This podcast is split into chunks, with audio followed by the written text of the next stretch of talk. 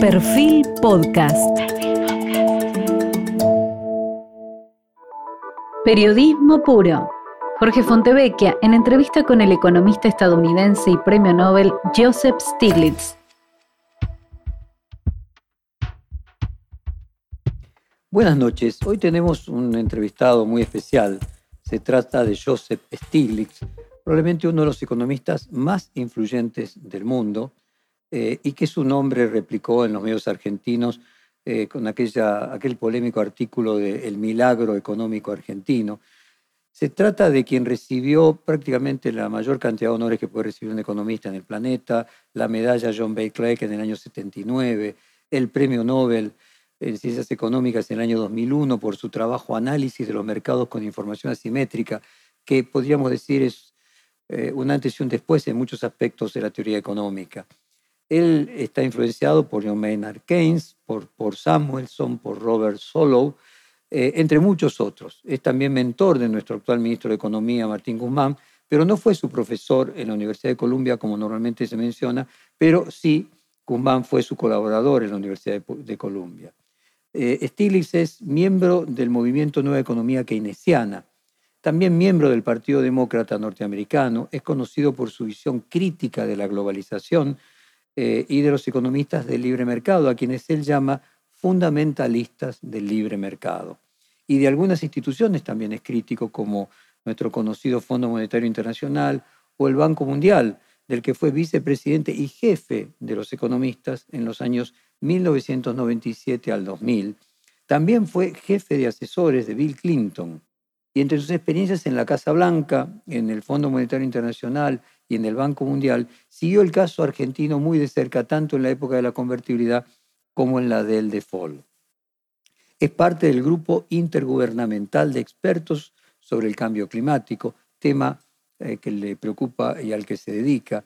En el año 2000 fundó la Iniciativa para el Diálogo Político, un think de desarrollo internacional con base en la Universidad de Columbia. Desde el año 2005 dirige el Instituto Brooks de la pobreza mundial en la Universidad de Manchester. Como economista, incorpora conceptos de sociología, eh, conceptos como el bienestar, la degradación del medio ambiente y la desaparición de los recursos naturales a la hora de cuantificar el verdadero crecimiento. Resalta la importancia de la ciencia, de la seguridad social, de la confianza y de los nuevos marcos de presupuesto como elementos contrarrestantes a las crisis, a las incertidumbres a la que está expuesto el mundo con sus efectos de la pandemia y el reciente estallido de la crisis bélica en Ucrania. Esencialmente es el gran deconstructor de la teoría que considera el resultado económico del libre mercado como deficiencia óptima, en el cual no se puede mejorar el bienestar de nadie sin empeorar el de otro, por lo que los estados deberían limitarse a intervenir como máximo redistribuyendo las ganancias tributariamente. O sea, es el gran refutador de los libertarios y de los neoliberales. Y vamos a comenzar casualmente el cuestionario con esta pregunta. Profesor, tras el fracaso del neoliberalismo, emergen como líderes populares en algunos países los libertarios, que llevan al paroxismo la idea de que el resultado económico del libre mercado logra la eficiencia óptima en el sentido de Pareto, por el cual no se puede mejorar el bienestar de nadie sin empeorar el de otro. Personas inteligentes que siguen estos pensamientos, eh, ¿a qué lo atribuye? ¿Son cegueras paradigmáticas? ¿Son errores de concepto? ¿Cuál es su propia visión? Well, neoliberalism uh, dominated uh, public discourse for uh, almost four decades, uh, from the time of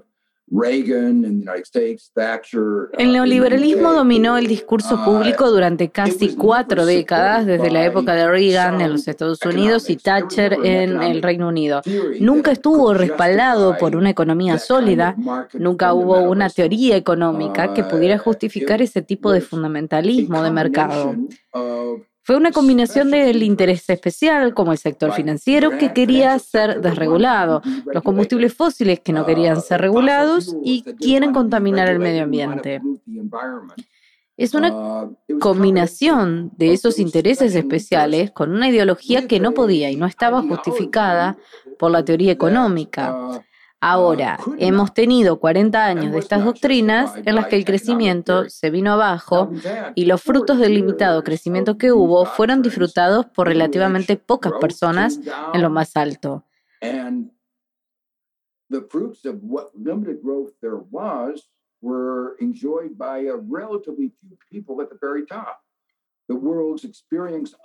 El mundo experimenta una inestabilidad sin precedentes como la crisis financiera de 2008, no fue capaz de abordar la crisis de la desigualdad climática o en los Estados Unidos la crisis de los opiáceos.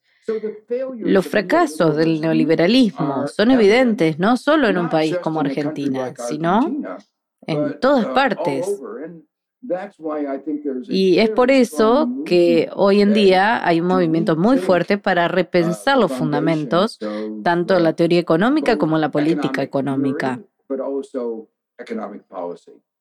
Profesor, los libertarios llevan el libre mercado al nivel de eh, casi de un dios, un dios organizador, eh, que se oponen, por tanto, a que los estados intervengan a posteriori, incluso en la distribución de la generación de riquezas a través de los impuestos. ¿Esta visión eh, es metafísica? ¿Obedece a algo más relacionado con una religión o con creencias religiosas? Well, first, let me say libertarianism uh, is even worse uh, in, in the following sense. Um, Primero permítanme decir que el libertarismo es aún peor en el siguiente sentido. No se da cuenta de que la libertad de una persona puede ser la falta de libertad de otra. Por ejemplo, mi derecho de portar un arma que un libertario diría que es un derecho básico, significa que se le quita el derecho a la vida a otra persona. Y que cuando esa arma explota y va a disparar, otras personas mueren.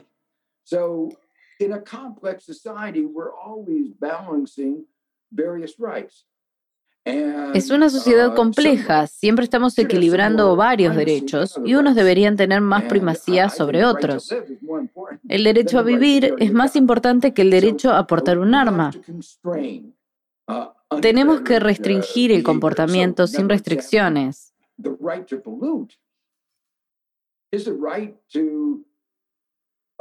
Results in the world facing climate change and all of us facing enormous costs people with asthma may not be able to live.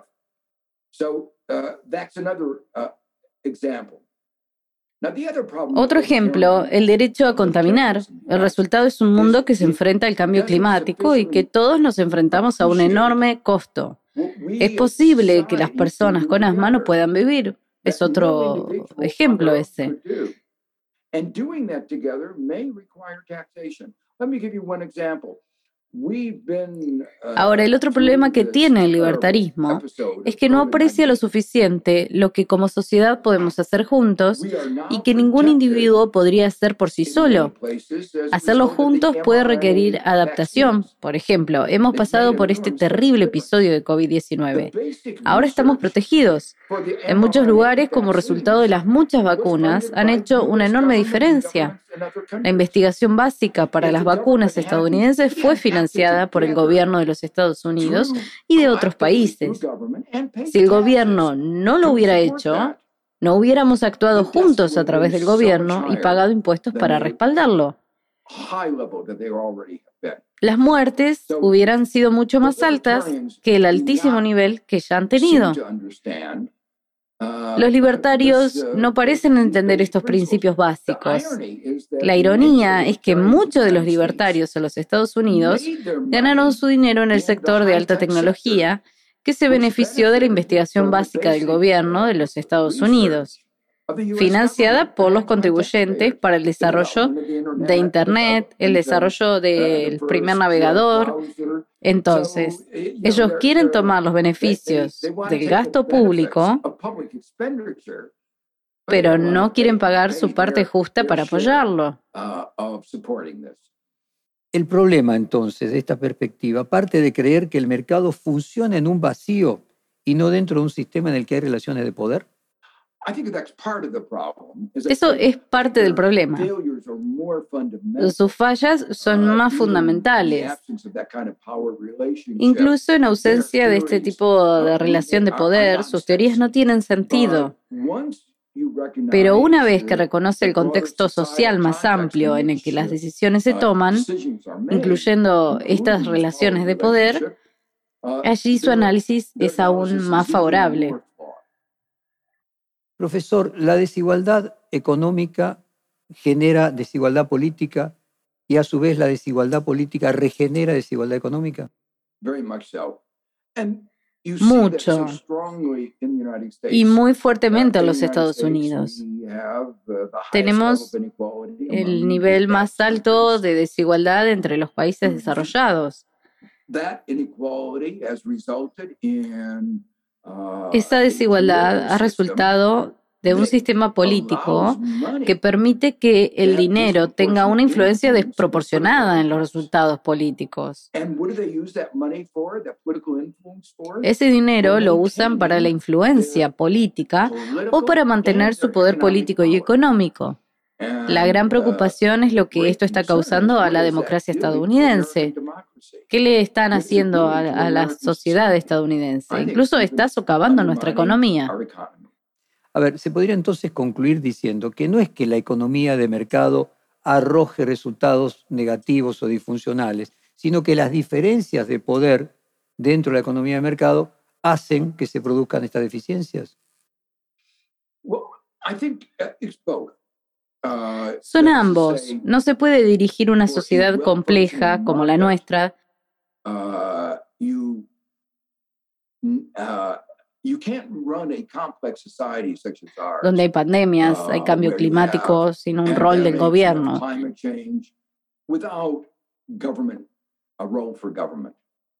Uh, you need regulations, you need government spending. Se necesitan regulaciones y gasto público en una economía moderna del siglo XXI. A problem that we are facing in country after country basada en el conocimiento. Un problema al que nos enfrentamos en un país tras otro es que hay aglomeraciones de poder que distorsionan la economía y permiten que una parte desproporcionada de las ganancias de nuestra sociedad se destine a unas pocas personas.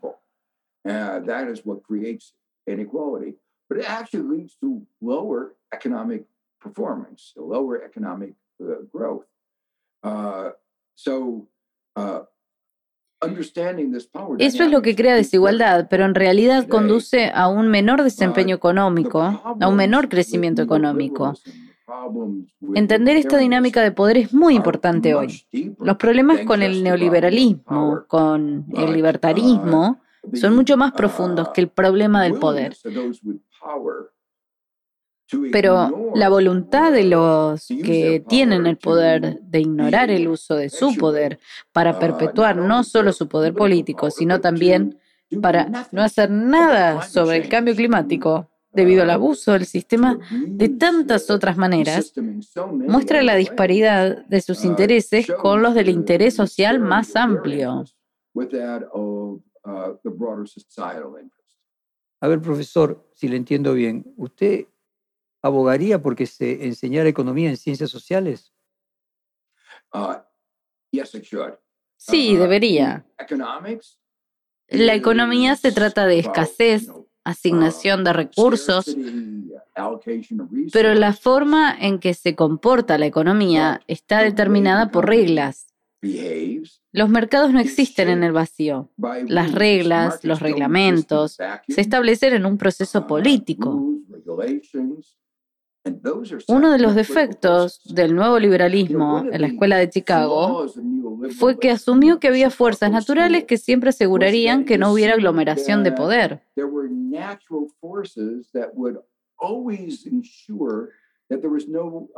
No había que preocuparse por el poder, decían.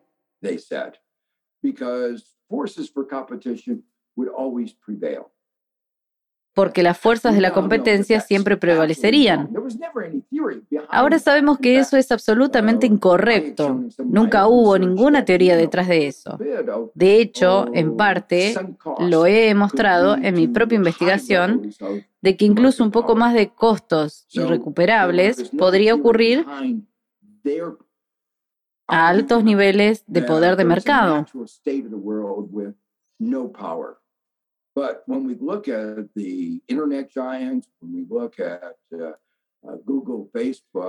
No hay teoría detrás de su argumento de que había un estado natural del mundo sin poder. Pero cuando miramos el gigante de Internet, cuando miramos a Google, Facebook, Vemos lo que vimos en otras áreas, que hay grandes aglomeraciones de poder y esas aglomeraciones de poder pueden tener efectos políticos desastrosos, porque como dijiste, usan su poder para escribir las reglas del juego que refuerzan su poder y distorsionan nuestra economía y nuestra sociedad. Abusando de su calidad como docente y profesor adorado por, por sus alumnos, ¿podría explicar para Legos cómo afectan las externalidades y la falta de una información perfecta a las ideas de la economía del bienestar de Kenneth Arrow y sus teoremas fundamentales de la economía del bienestar?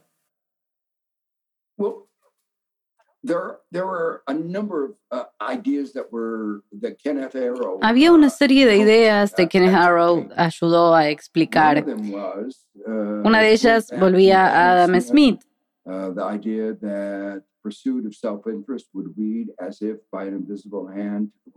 la idea de que la búsqueda del interés uh, propio interpretaría como una mano invisible el bienestar de la sociedad. Demostró que las condiciones bajo las cuales Adam Smith estaba en lo correcto uh, eran muy limitadas, que el hombre invisible de Adam Smith en general era invisible porque no estaba allí, no funcionaba. Uh, esa fue una contribución realmente muy importante. Luego pasó a mostrar una multitud de formas de las que los mercados no funcionaban, en las que, por ejemplo, en una economía de innovación, los mercados no eran eficientes. En los mercados del sector de la salud no funcionó muy bien. Mi investigación, el trabajo que me condujo al premio Nobel, se basó en el trabajo de Kenneth Harrow y mostró que cada vez que había imperfecciones de información, asimetrías de información e imperfecciones y marcadores de riesgo, esos marcadores siempre eran insuficientes en general. Estos fueron aportes fundamentales. También expliqué lo difícil que era tomar decisiones sociales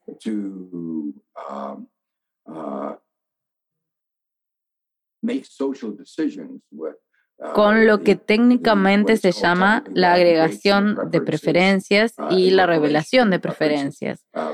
Pero estas son contribuciones más técnicas. La contribución más importante fue mostrar que el hombre invisible de Adam Smith realmente no se aplicaba al mundo tal como lo tenemos. ¿Y podría ahora sintetizarnos lo que vino pasando en la economía desde el final de Bretton Woods, luego la globalización, ahora la crisis de la guerra de Ucrania y cómo fue cambiando el mundo económico a lo largo de estos 70 años? Primero, permítame decir que el mundo siempre está evolucionando, cambiando.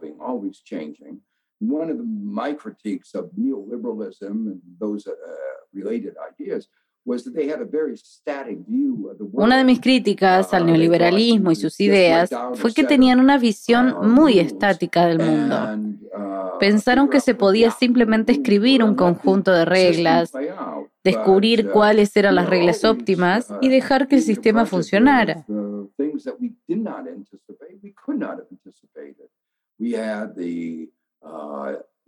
Pero siempre nos enfrentamos a las cosas que no podríamos haber anticipado. Tuvimos el 9 de septiembre, luego de la crisis financiera de 2008. Nadie podría haber anticipado que Estados Unidos tendría a Trump y la insurrección del 6 de enero y el tipo de paganismo o globalización que trajo a la luz. Nadie podría haber anticipado el COVID-19 y ahora nadie anticipó la invasión de Rusia a Ucrania.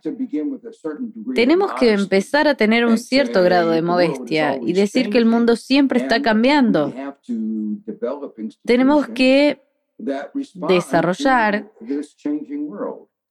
instituciones que respondan a este mundo cambiante. En 1944, cuando se fundaron las instituciones de Bretton Woods, todavía el colonialismo estaba a la orden del día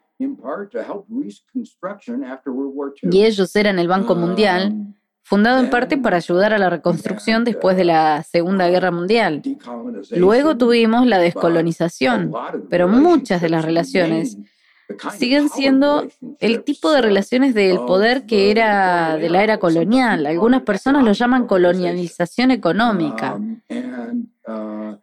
Con el tiempo los mercados emergentes se volvieron cada vez más importantes hasta el punto en que hace solo unos años cinco de los mercados emergentes tenían un Producto Bruto Interno que era algo tan grande como la totalidad de los países desarrollados en 1944. Y sin embargo, no tenían la misma voz en las instituciones internacionales como el Banco Mundial y el FMI.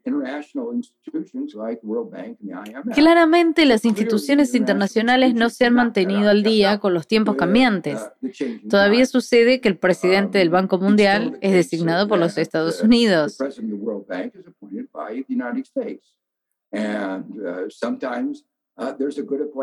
Jim Wolfenson fue un gran nombramiento. Me parece inconcebible en el siglo XXI que un país avanzado deba nombrar al presidente del Banco Mundial. A veces la persona designada tiene relativamente poco conocimiento sobre desarrollo, que es la misión central del Banco Mundial. Solo como un ejemplo de la necesidad de reformar las instituciones de Bretton Woods. La buena noticia es que ha habido cambios importantes en el FMI. Cuando escribí mi libro La globalización y su descontento, tenía mucho descontento con el FMI. Pensé que este estaba aumentando la desigualdad, causando inestabilidad, deteniendo el crecimiento económico. Y debo decir que en los años posteriores ha habido cambios importantes en el FMI.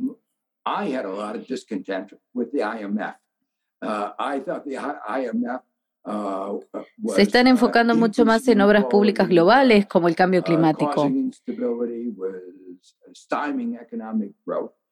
And I have to say that uh, in the subsequent years, there have been major changes in the IMF. Um, they're focusing on much more on global public goods like climate change. Um, and uh, I think the, uh, new agreement with Argentina, El nuevo acuerdo con Argentina representa uh, potencialmente un cambio importante en el tipo de postura. Uh, uh, programs they have. Es un programa sin austeridad que fue diseñado para promover el crecimiento económico, por lo que este es un ejemplo de cambio que va lento, sí, pero al menos de intercambio. Usted menciona el Fondo Monetario. ¿Cree que el Fondo Monetario realmente comprendió el punto del equipo económico argentino sobre la multicausalidad de la inflación? Well, I, I think um, that uh, they did grasp that it was imperative to Creo que lo entendieron, que Argentina siguiera creciendo era el primer uh, imperativo. Uh, uh, si Argentina no crece, la pobreza aumenta. La capacidad de pago a los acreedores se vería afectada, la confianza en las instituciones internacionales se vería afectada. Fue muy importante que se dieran cuenta de que necesitaban un programa que sostuviera el crecimiento y con eso se mantuviera la sostenibilidad de la deuda.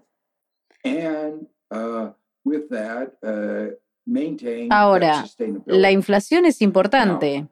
Pero tenemos que entender que hay múltiples facetas de la uh, inflación.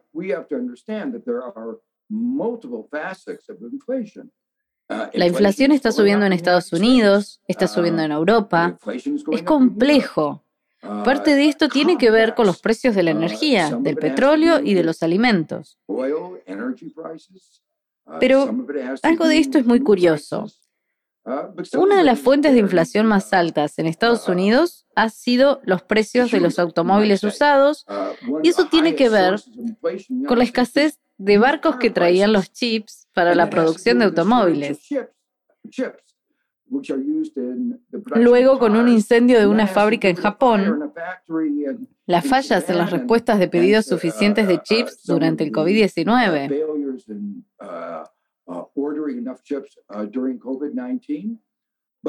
El punto que quiero señalar es que la visión de la inflación que tenía Milton Friedman hace 40 años es absolutamente incorrecta. Su punto de vista fue siempre un fenómeno monetario. Lo que estamos viendo hoy son shocks del lado de la oferta. Uno tiene que tener un programa integral para tratar de abordar la inflación y, en el caso de Argentina, un programa equilibrado que pueda controlar la inflación mientras protege la economía y su crecimiento.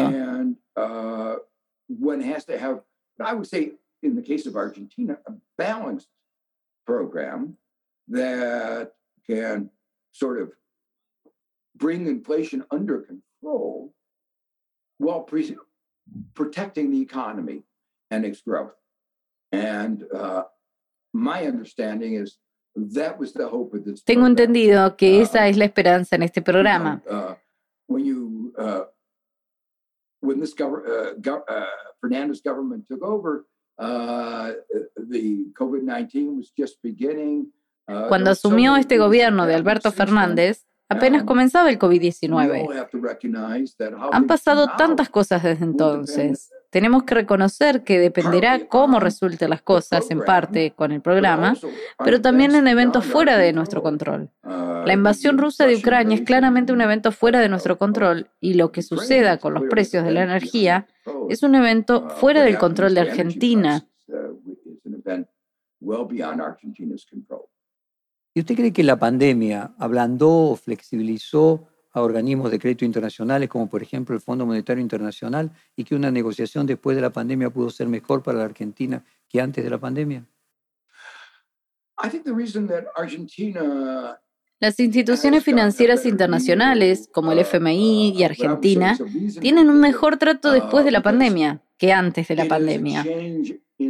La razón por la que Argentina ha conseguido un mejor trato, diría que es un trato razonable, se debe a un cambio en el FMI, en la dirección que he estado defendiendo durante un cuarto de siglo y ha tardado en llegar. La razón por la que es mejor es que ahora tenemos una larga historia de programas de estilo antiguo que no funcionan. El programa con Argentina hace unos años, bajo el gobierno de Macri, no funcionó. La experiencia de Argentina es similar a la de muchos otros países donde se impuso la austeridad no solo en los mercados emergentes en desarrollo, sino también en Europa. Entonces, esta larga historia de programas fallidos es lo que ha llevado a la gente a pensar que tenemos que intentarlo de otra manera, tenemos que probar otro conjunto de políticas. Profesor, ¿cuánto tuvo que ver en el inédito préstamo del Fondo Monetario Internacional al gobierno de Mauricio Macri la intervención de Donald Trump para asegurar que en la Argentina pueda ganar un partido político eh, afín a sus ideas.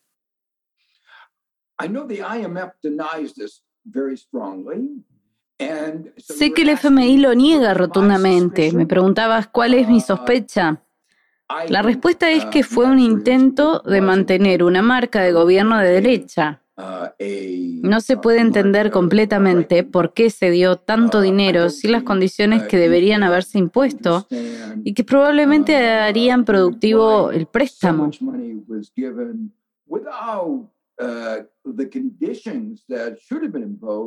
El hecho de que dieran este dinero para que saliera del país sin restricciones, esencialmente estaba financiado la fuga de capitales, dejando a Argentina más endeudada sin nada que mostrar.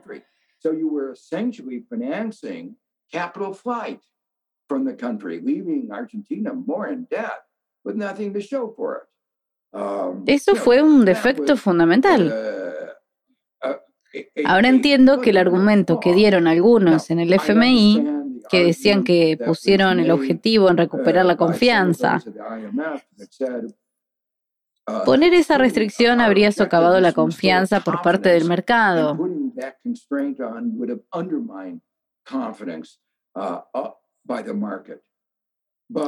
La experiencia en un país tras otro demuestra que es una rara excepción que los programas del FMI logren restaurar la confianza. Hay algunos ejemplos, pero es una rara excepción. El daño que se puede hacer por la fuga de capital, como hemos visto, es enorme. Entonces, a mi juicio, tienes que preguntarte por qué hicieron esto. ¿Por qué hicieron préstamos de esa magnitud sin condiciones apropiadas? Ya sabes, levanta sospechas.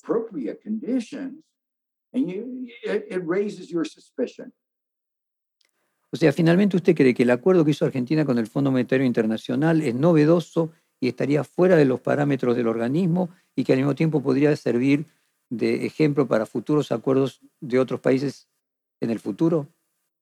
I hope it is setting a, a, a, a new way forward.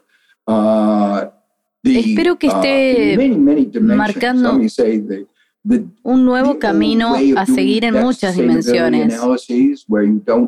La vieja forma de hacer un análisis de sostenibilidad de la deuda en el que no se refleja adecuadamente la indulgencia de las viejas tasas de crecimiento. Con la naturaleza de la reestructuración de la deuda en un defe- es un defecto fundamental y esto fue al menos un paso en la dirección correcta. El reconocimiento de que la austeridad no va a permitir que un país pague lo que Uh, I, I debe. hope that uh, uh, this is the beginning of a new era. Um, these are Espero que este sea el comienzo de una nueva era. Estas son uh, organizaciones grandes con muchas partes uh, interesadas. a lot of pushing and Habrá muchos uh, empujones. Empezamos nuestra Uh, conversación hablando de política y el FMI es una institución política.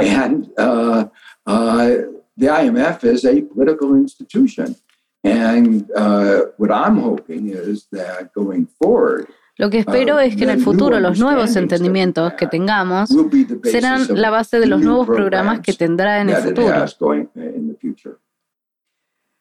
¿Cree que si se eliminaran los sobrecargos a los intereses de la deuda sería factible para el argentino, más factible cumplir con el acuerdo? There's a lot of discussion on these uh, surcharges. Hay mucha discusión sobre estos recargos. He escrito un artículo argumentando que en realidad son malos porque una cuestión de política económica no puede justificarse. Deberían derogarse.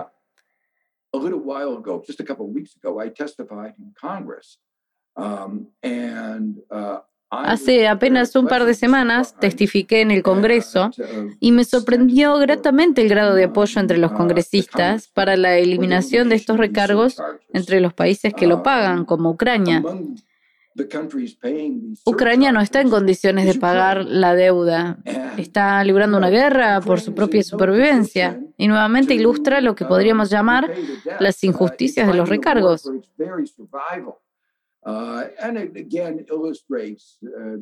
Los países que más están sufriendo son los países a los que se les pide que paguen más para ayudar a administrar el FMI, que en realidad son los ingresos que se recaudan.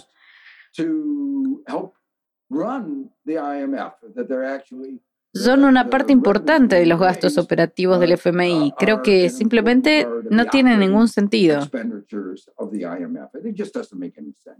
Ahora, profesor, volviendo al año 2018, cuando el Fondo Monetario eh, le otorga ese enorme préstamo al, al gobierno anterior, ¿usted cree que si el Fondo Monetario hubiera colocado como condición, impuesto como condición, que se impidiera que ese dinero que prestaba se utilizara para que los acreedores privados sacaran los fondos del país, la situación de Argentina de hoy sería muy diferente?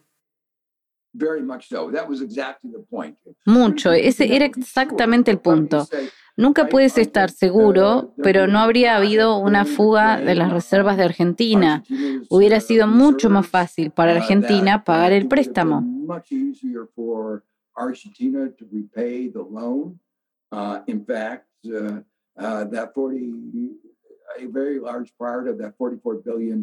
Argentina to repay the loan. Uh, in fact, uh, uh, that 40, a very large part of that 44 billion De hecho, una parte muy grande de esos 44 mil millones de dólares del préstamo del FMI estarían todavía en las reservas de Argentina y no estaría hoy enfrentando la crisis.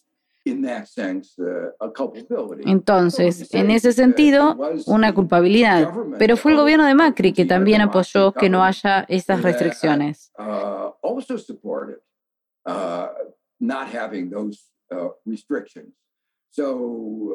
Entonces, uno puede simplemente culpar al FMI.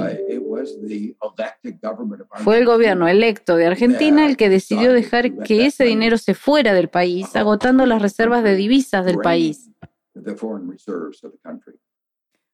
En la Argentina, un tema que genera mucha discusión en el Congreso cuando se discutió el acuerdo con el Fondo Monetario es la reducción de los subsidios, una de las exigencias del Fondo Monetario Internacional ¿Cree usted que deberían eliminarse estos subsidios especialmente a la energía o son necesarios como parte del salario de los trabajadores de menos recursos?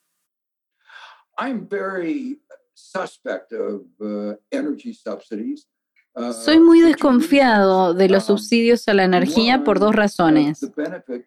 Uno, el beneficio va desproporcionadamente a aquellos que están mejor. La realidad es que las personas más ricas consumen más energía, consumen más de todo, pero consumen más energía. Entonces, en efecto, cuando tienes un subsidio energético, estás subsidiando no solo a los pobres, sino también a los ricos. Es mucho mejor dirigir subsidios a las personas que realmente necesitan el dinero. Lo segundo es que llevo mucho tiempo muy preocupado por el cambio climático y el uso excesivo de energía, en particular la energía de combustibles fósiles, que es la principal fuente del cambio climático. Este es un tema existencial para el mundo entero.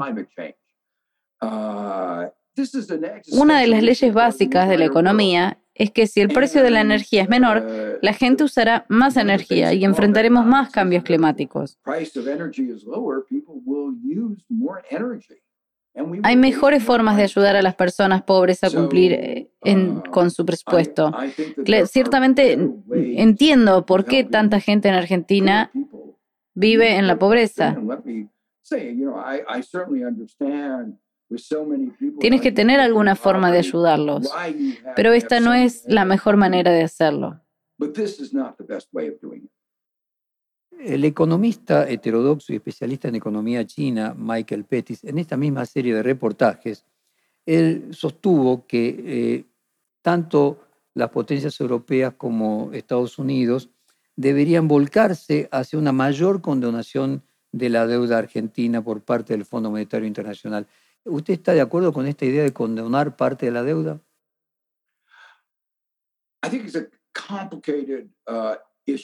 Es un tema complicado.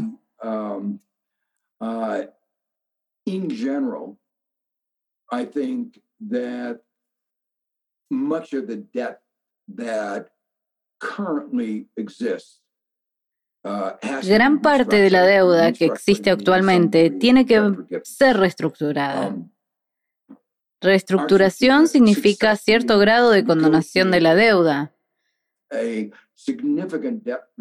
Argentina negoció con éxito una importante reestructuración de la deuda con los acreedores privados. Uh, the IMF is a particular Apoyé firmemente esa um, reestructuración de la deuda. El FMI, en una situación particular, es el prestamista de última instancia. Es una institución pública global que interviene cuando nadie más um, puede intervenir. Uh, y tiene que hacerlo. Deberíamos preguntarnos qué impuesto uh, perdona y qué impuesto no perdona. ¿Qué impuesto reestructuras y cómo lo um, reestructuras? Uh, uh, which debts do you restructure and how do you restructure. Puede haber algunos uh, casos en los que no haya alternativa y hubo la típica reestructuración de la deuda a principios de este siglo. parte del movimiento jubileo.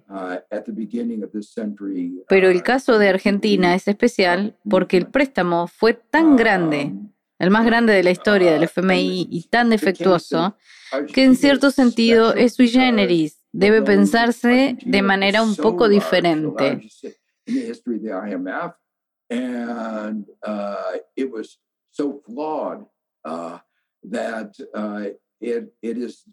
in some sense, uh, sui generis needs to be uh, thought of uh, somewhat differently.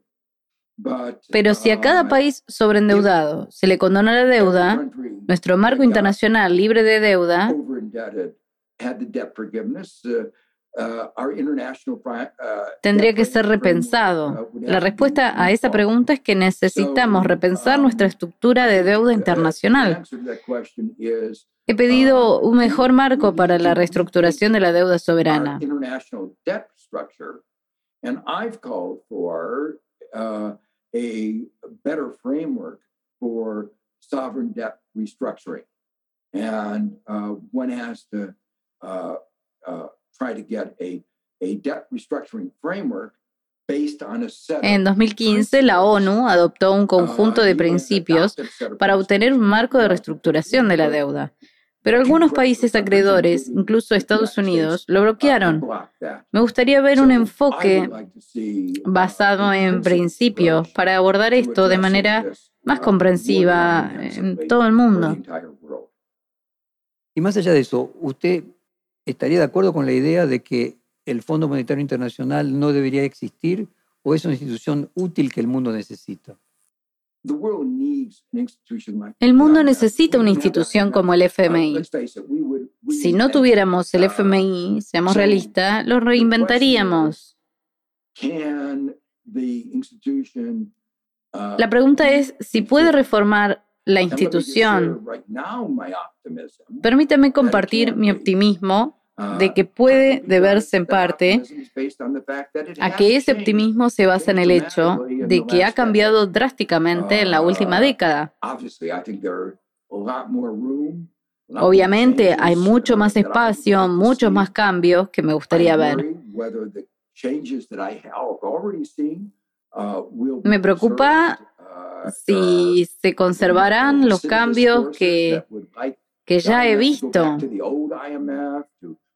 Hay lo que podría llamarse fuerzas reincidentes a la que les gustaría que el FMI volviera al viejo FMI para restablecer la austeridad. uh.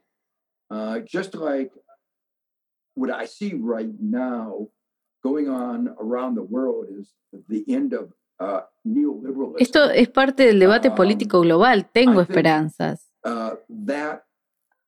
Lo que veo en este momento en todo el mundo es el fin del uh, neoliberalismo, eso creo. Comprender que la mentalidad cambia y reconocer que el neoliberalismo es un conjunto fallido de ideas significa que es más probable que el FMI en el futuro no adopte el neoliberalismo. Profesor, ¿usted cree que la actual estructura de capital del Fondo Monetario Internacional es apropiada para las necesidades globales? ¿Y cuán factible es que la revisión de las cuotas que deberían terminarse a, fi- a fines de 2023 termine en un acuerdo? Oh, I'm hopeful that there will be an agreement. That I think, uh, Tengo la esperanza de que habrá un Uh, acuerdo one of the reasons que se está moviendo en la dirección correcta. is Una de las that, razones por las que uh, tengo esperanzas the world es que has el mundo tiene drama demasiado drama. Uh, uh, Tenemos guerra, invasión rusa en Ucrania, tenemos uh, problemas de inflación incipiente causada por Uh, cuellos de botella problems en la cadena de suministro. Tenemos las caused secuelas del supply COVID-19. uh, uh, chain bottlenecks. De ninguna Uh, manera es algo del año the pasado. No creo que el COVID-19, mundo uh, necesite otra not crisis.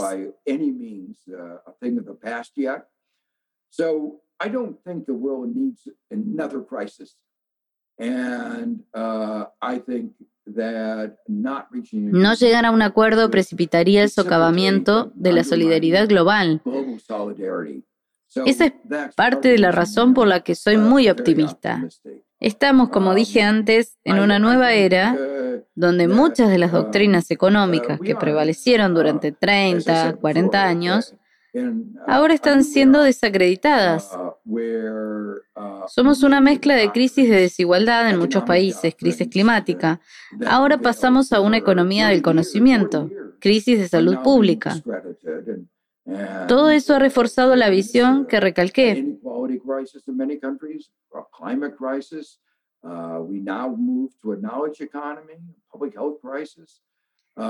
Ahora reconocemos que el Estado es absolutamente central y tenemos que repensar las políticas económicas adecuadas. Y profesor, ¿cuál es la relevancia relativa del Fondo Monetario Internacional y su poder si la liquidez global empieza a mermar frente a la crisis de legitimidad respecto a la distribución actual de las cuotas y cómo debería ser para que la posición económica relativa en la economía mundial sea grande? Ese es un ejemplo de lo que dije antes, de otras reformas que deben continuar. El hecho de que Estados Unidos sea el único país que tiene poder de veto sobre el FMI no tiene mucho sentido a estas alturas en el siglo XXI. La cita es que los derechos de voto no tienen sentido en términos de dónde estamos en el siglo XXI.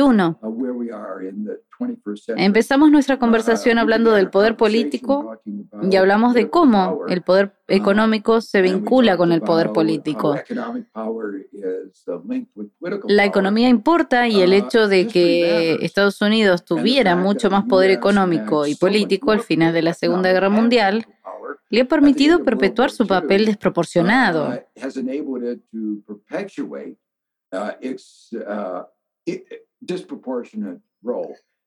ha bajado un poco, pero sigue siendo así.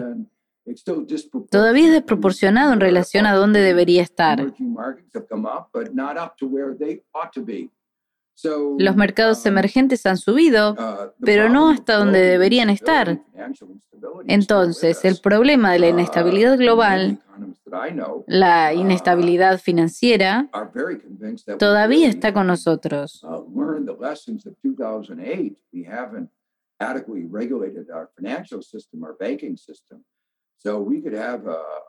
Muchos economistas que conozco están muy uh, convencidos de que realmente no hemos aprendido las lecciones de 2008. No hemos regulado adecuadamente nuestro sistema financiero, nuestro uh, sistema bancario, por lo que podríamos tener una recurrencia de lo que sucedió en 2008.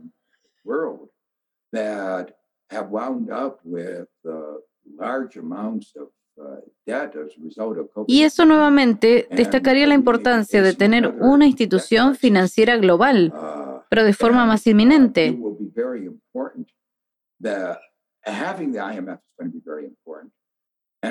Hay muchos países en el mundo en desarrollo que terminaron con grandes cantidades de deuda como resultado del COVID-19 y es posible que enfrentemos otra crisis de deuda. El FMI no va a ser muy importante y será muy importante que los temas de los programas apunten a reflejar una comprensión del tipo de cuotas de propiedad de acciones más amplias en el FMI.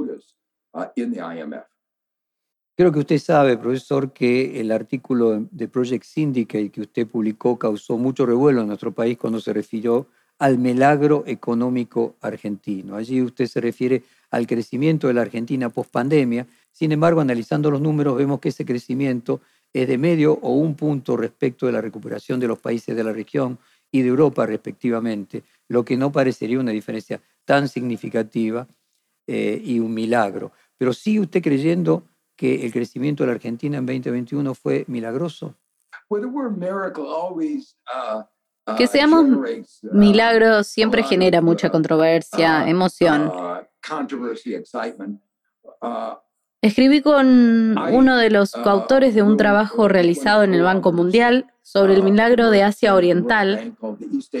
Y varias personas dijeron que no era un milagro, que eran viejos. Lo que hizo el este de Asia fue de sentido común.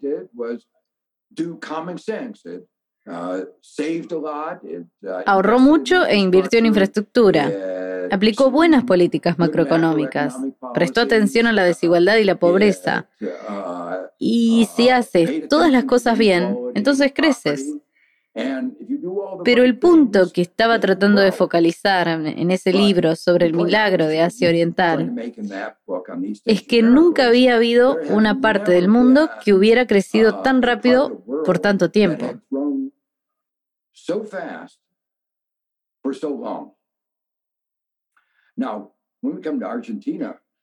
Veamos Argentina, es lo mismo. No se ven tasas de crecimiento del 10% muy a menudo. Cuando Estados Unidos se estaba recuperando de la recesión de Reagan a principios de los 80, no teníamos tasas de crecimiento como esa. Tuvimos un aumento, pero no fue una tasa de crecimiento del 10%. Se puede decir que no es un milagro. Todo lo que hizo el gobierno fue tener las políticas correctas. Es difícil tener las políticas correctas y obtener los resultados del 10%. Sigo pensando que es algo para comentar y eso era concretamente lo que estaba tratando de elogiar de Argentina. El presidente del Banco Central argentino, Miguel Pese, dijo en esta misma serie de eh, reportajes que el crecimiento de la Argentina siempre resulta sorprendente. Tuvimos 10%, no solo ahora, sino lo tuvimos eh, en los primeros años de Néstor Kirchner, lo tuvimos en los primeros años de la convertibilidad. ¿Es Argentina una especie de bulímico anoréxico en cuanto a su crecimiento, que de repente crece mucho después de cierto tiempo de no crecer?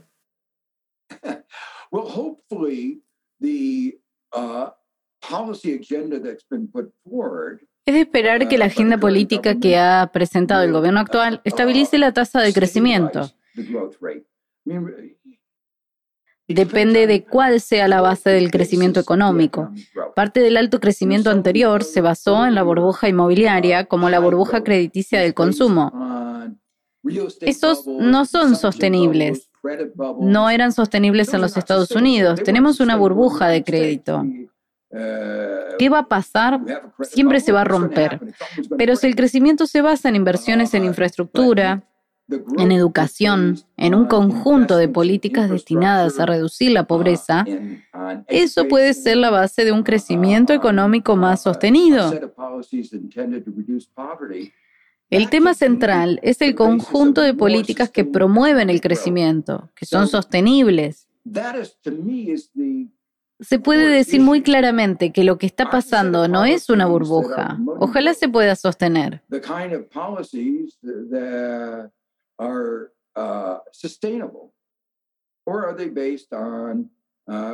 Uh, Eso requiere, por supuesto, que muchas otras cosas funcionen bien para la uh, economía. Uh, Está en el COVID-19, la energía y la crisis. Hay muchas variables en la mezcla.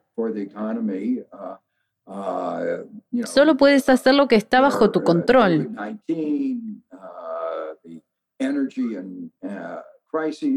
Uh, uh,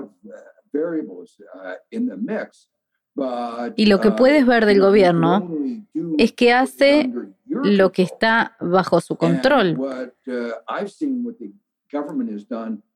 Hacer las cosas correctas para tener un crecimiento sostenible.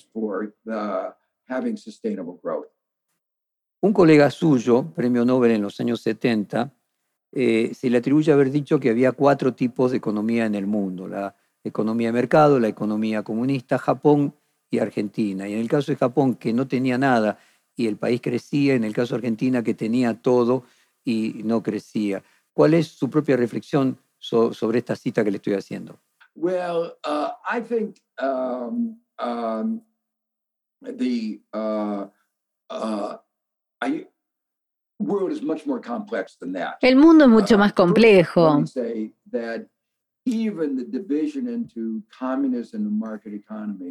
Primero permítame decir que incluso la división en comunismo, en economía de mercado, es demasiado simplista.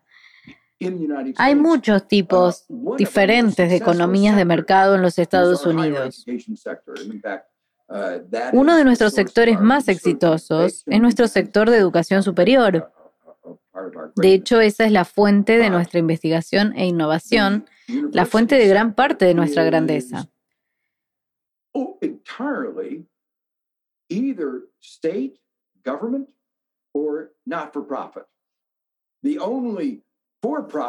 our El sector universitario entero ya sea el gobierno estatal o sin fines de lucro. La única parte con fines de lucro de nuestro sector universitario son las universidades explotadoras de la Universidad Trump, que solo sobresalen en explotación de los pobres. Entonces, si dice que la fortaleza de Estados Unidos son nuestras universidades y nuestras universidades no tienen nada y no son instituciones capitalistas, no son instituciones con fines de lucro. Uno entiende que las cosas son mucho más complejas que este tipo de división que usted describió. Argentina tiene muchos recursos, pero también algunas de las tensiones que han tenido algunos de los productos de exportación han tenido términos de intercambio adversos. Subieron con el tiempo, el precio de algunos de los relativamente críticos en relación con otros bienes. Por lo tanto, las exportaciones críticas han disminuido. Y una vez que uno toma eso en cuenta, cuando reconoce que Argentina, si bien tiene una buena agricultura, estaba enfrentando términos de intercambio adversos, y manejar un país con esfuerzos en términos de intercambio es realmente difícil.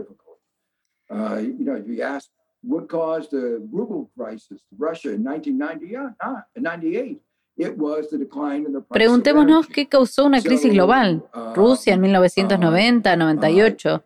¿Fue la caída en el precio de la energía? Los países que dependen de los recursos naturales insuficientemente diversificados van a tener un alto nivel de volatilidad, porque su fortuna va a depender inevitablemente de lo que suceda con los precios globales de esos productos básicos de exportación. Entonces, la lección que creo sacar de eso es que Argentina necesita diversificar su economía mucho más que en el pasado. También en esta serie de entrevistas, hace poco el presidente del Banco Central durante el gobierno de Mauricio Macri, el economista Federico Sturzenegger, contó que al día siguiente de implementar la medida de levantamiento del cepo cambiario, usted junto al ahora ministro de Economía Martín Guzmán lo visitaron en su despacho y según él contó, festejaron su decisión. ¿Qué nos puede decir sobre esa visita? Eh, ¿Es correcto lo que nos cuenta Sturzenegger? Eh, y al mismo tiempo, ¿cuál es su balance de la economía de Macri y cómo la veía en aquel momento recién comenzado en el año 2016? I don't remember that aspect of that conversation. What stuck in my mind, and I No recuerdo ese aspecto de la conversación, lo que se quedó en mi mente. Uh, what I do remember is the part of the conversation. No puedo creer que haya pensado eso. Uh, uh,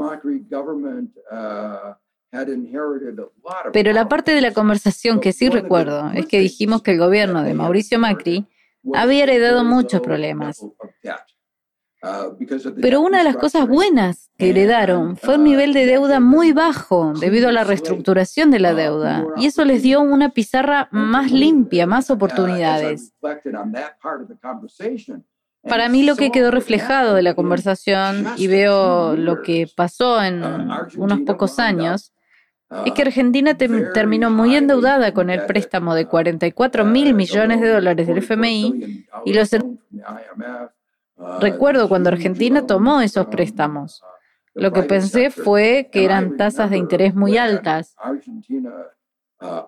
Pensé que era muy tonto, que Argentina tenía un alto riesgo de encaminarse a un accidente. Y desafortunadamente ese resultó ser el caso.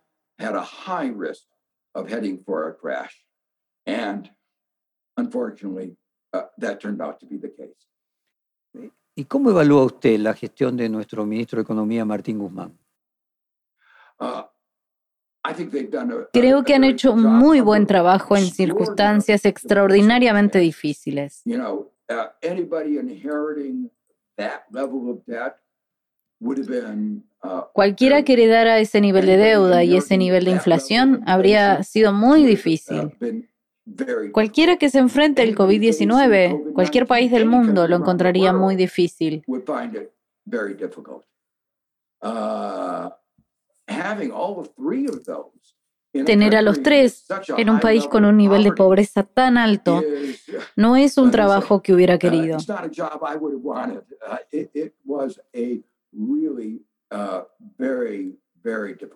Fue un desafío realmente muy difícil.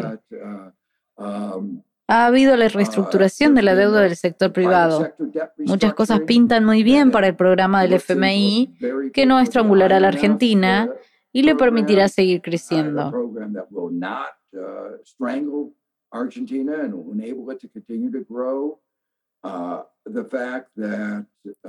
La inflación no ha bajado mucho, pero no se ha disparado.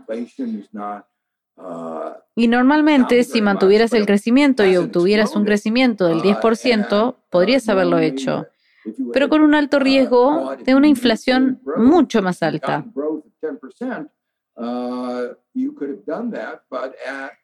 Que Argentina haya logrado hacer todo esto para evitar que la inflación crezca recuperar la economía, emprender la reestructuración de la deuda en medio de la crisis del COVID-19, es un verdadero logro.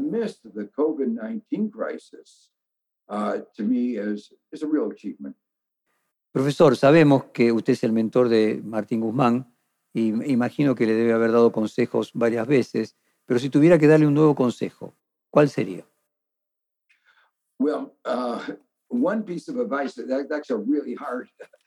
Esa es una pregunta realmente um, difícil. I think uh, the the hardest aspect of any policy is uh, el aspecto más difícil de cualquier política es evaluar las diversas uh, compensaciones.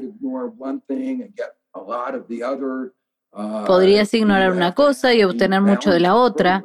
Tienes que tener un programa equilibrado.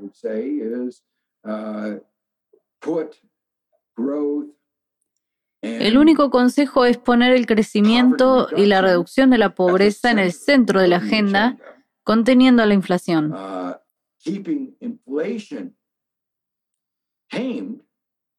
But the priority should be pero la prioridad debe ser lo que realmente marca la diferencia para las personas. ¿Cómo y cuál es su nivel de vida? Eso es lo realmente importante y hacerlo de una manera que sea sostenible. No solo un año ni dos, sino sostenible con un tipo de programa económico dirigido al crecimiento sostenible real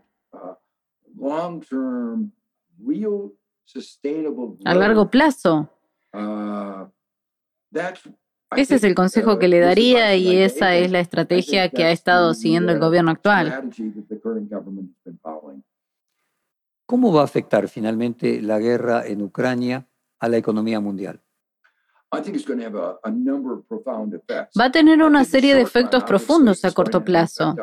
Obviamente va a tener un efecto en los precios de la energía y los alimentos, y dependiendo de si eh, se es exportador o importador de alimentos, o exportador o importador de energía, puede hacerlo muy bien o muy mal.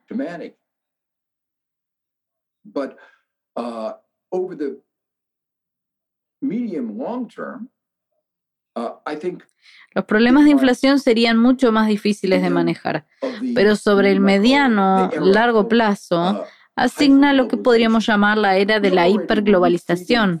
Ya nos estábamos retirando de eso. Después de la crisis de 2008, vimos que la excesiva interdependencia financiera significaba que la crisis en un país podría extenderse rápidamente a otro.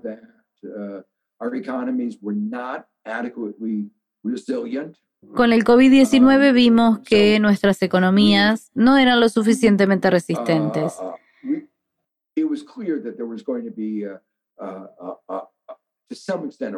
Estaba claro que iba a haber uh, hasta cierto uh, punto una retirada uh, de la globalización. La invasión rusa en Ucrania claramente tendrá efectos geoeconómicos y geopolíticos que serán muy profundos. ¿Y qué efecto concreto tendrá la expulsión de siete entidades rusas del sistema SWIFT?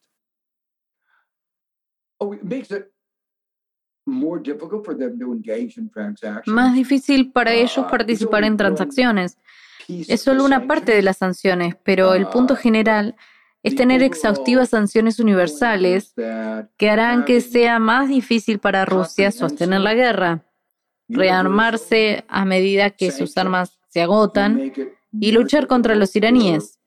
Entonces, to rearm itself as its uh, uh, uh, weapons get depleted in fighting the Ukrainians. la esperanza es que incline la balanza y desaliente a Rusia a continuar con la invasión. balance And discourage uh, Russia from continuing uh, uh, the invasion.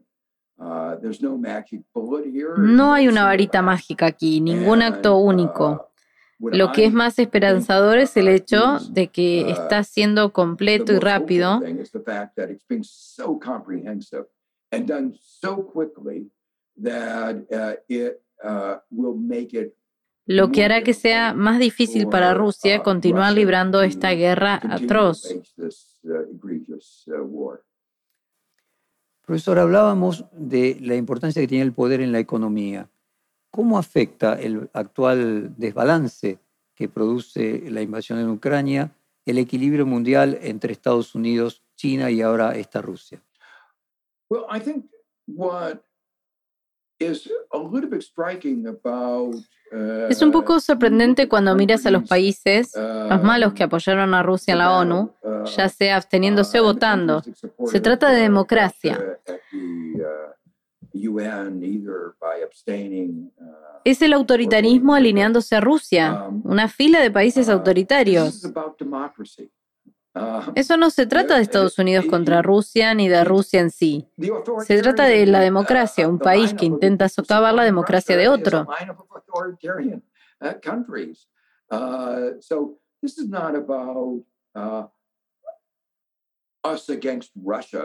Eso es lo que creo que ha traído este tema a la luz. En épocas anteriores hablábamos de batallas de ideología.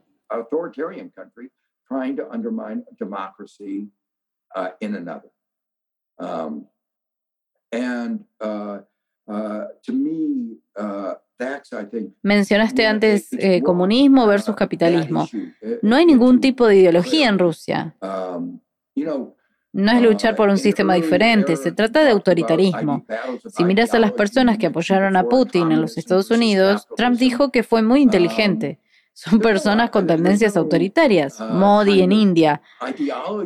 Esto ha aportado una especie de claridad moral a algunos de estos temas. No tenemos una democracia perfecta en ningún país, pero al menos la practicamos.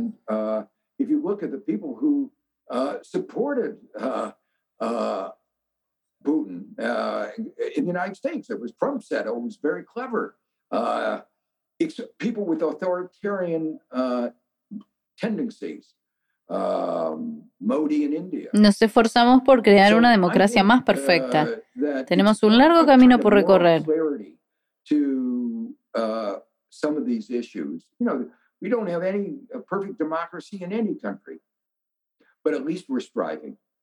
We're striving to create a more perfect democracy. Lo ha puesto Uh, we have a este conflicto en un agudo relieve. way to go, but uh, it's uh, put that conflict uh, into uh, sharp relief. ¿Y qué cree que sucederá con la inflación norteamericana que ya venía alta antes de la invasión de Rusia a Ucrania y ahora con el aumento del precio de las materias primas producido por esta guerra? Part of that uh, answer to that depends. We don't know how long this war is going to last. Uh, Parte de la respuesta depende de eso. No sabemos cuánto va a durar la guerra. Saudi Arabia, No sabemos hasta qué punto Arabia Saudita u otros países compensarán el déficit. um, uh, in the period before uh, the Russian invasion, uh, I felt fairly confident that the inflation was mainly. No sabemos hasta qué punto Arabia Saudita u otros países compensarán el déficit. Tienen la capacidad de ampliar la producción. And, uh, En el periodo anterior a la invasión rusa, estaba bastante seguro de que la inflación fue causada principalmente por cuellos de botella en el suministro,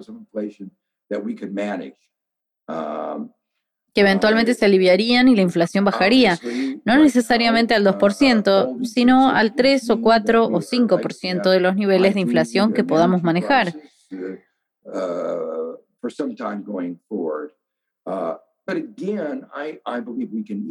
Obviamente, en este momento, todas estas incertidumbres significan que es probable que tengamos precios altos en alimentos y energía durante algún tiempo en el futuro. Lo importante es que ayudemos a aquellos con un fondo y un medio que no tienen los recursos para manejar esta inflación. Una de las cosas que he estado defendiendo y varias personas en nuestro Congreso han presentado proyectos de ley para que tengamos un impuesto sobre las ganancias extraordinarias recaudado de estas empresas que obtienen enormes ganancias debido a la guerra, debido al COVID-19 y usar las ganancias de ese impuesto sobre beneficios para ayudar a quienes tienen muchas dificultades para salir adelante en la situación actual.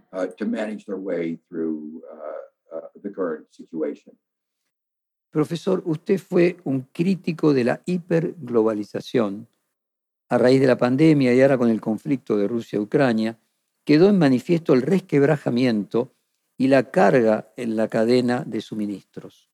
Eh, ¿Qué cree que pasará en el futuro? ¿Cómo se imagina que deberían ser estas cadenas de suministros que en los hechos puntuales estas situaciones pusieron en jaque? ¿Se imagina usted que puede venir una nueva era de sustitución de importaciones?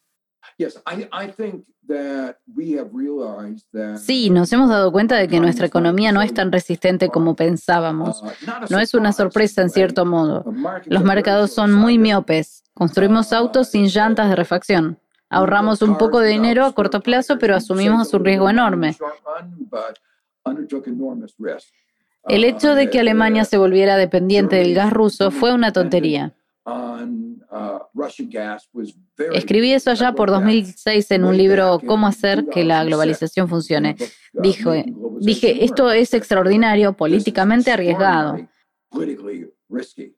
Um, uh, Habrá una diversificación de la externalización de las cadenas de suministro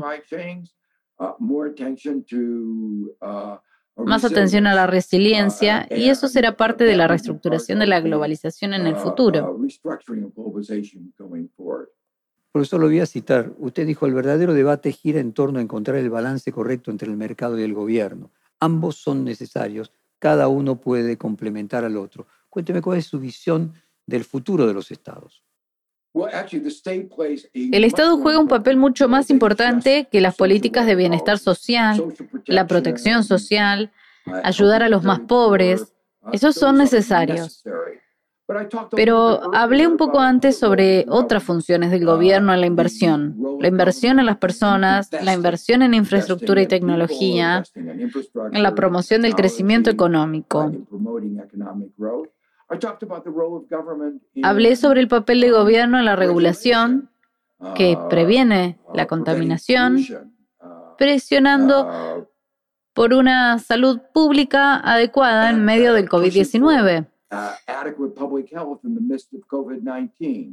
Um, Hay todo un conjunto de regulaciones que necesitamos para que nuestros amigos y nuestra sociedad funcionen. Si no tuviéramos semáforos en la ciudad de Nueva York, estaríamos en un embotellamiento interno.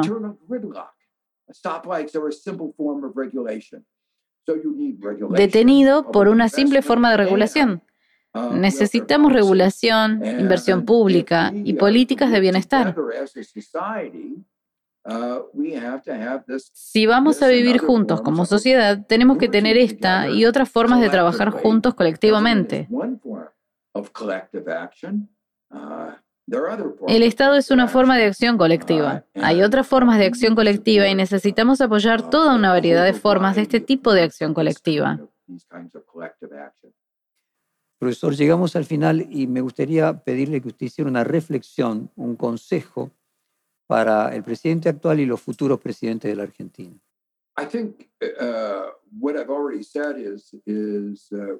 Creo que conforma todo lo que ya he dicho.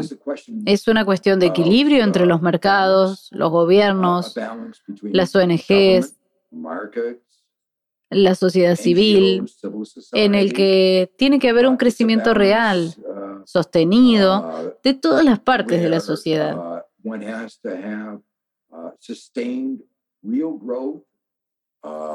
La prosperidad compartida no se puede tener como sucede en los Estados Unidos si son pocas personas en la cima que les va muy bien y el resto de la sociedad viendo estancados sus ingresos.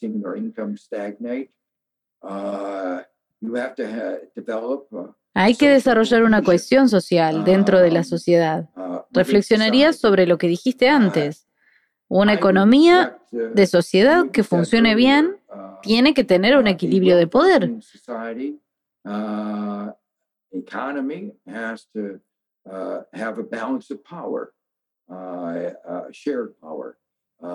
Compartir el poder.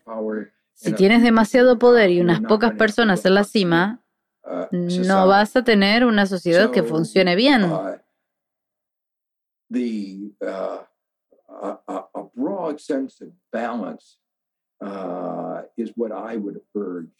Un amplio sentido del equilibrio es lo que instaría a que tenga cualquier presidente. Eso requiere una visión a largo plazo donde las políticas que se emprenden hoy tienen que ser sostenibles.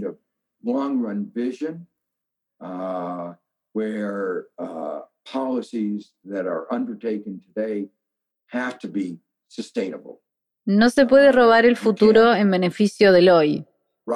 Hay que construir el equilibrio entre esta generación uh, y las generaciones futuras. Uh, Profesor Joseph Stiglitz, muchísimas gracias por esta larga conversación. Le mandamos un saludo desde la Argentina. Tenga usted buenas noches en Estados Unidos. Thank you. Perfil Podcast.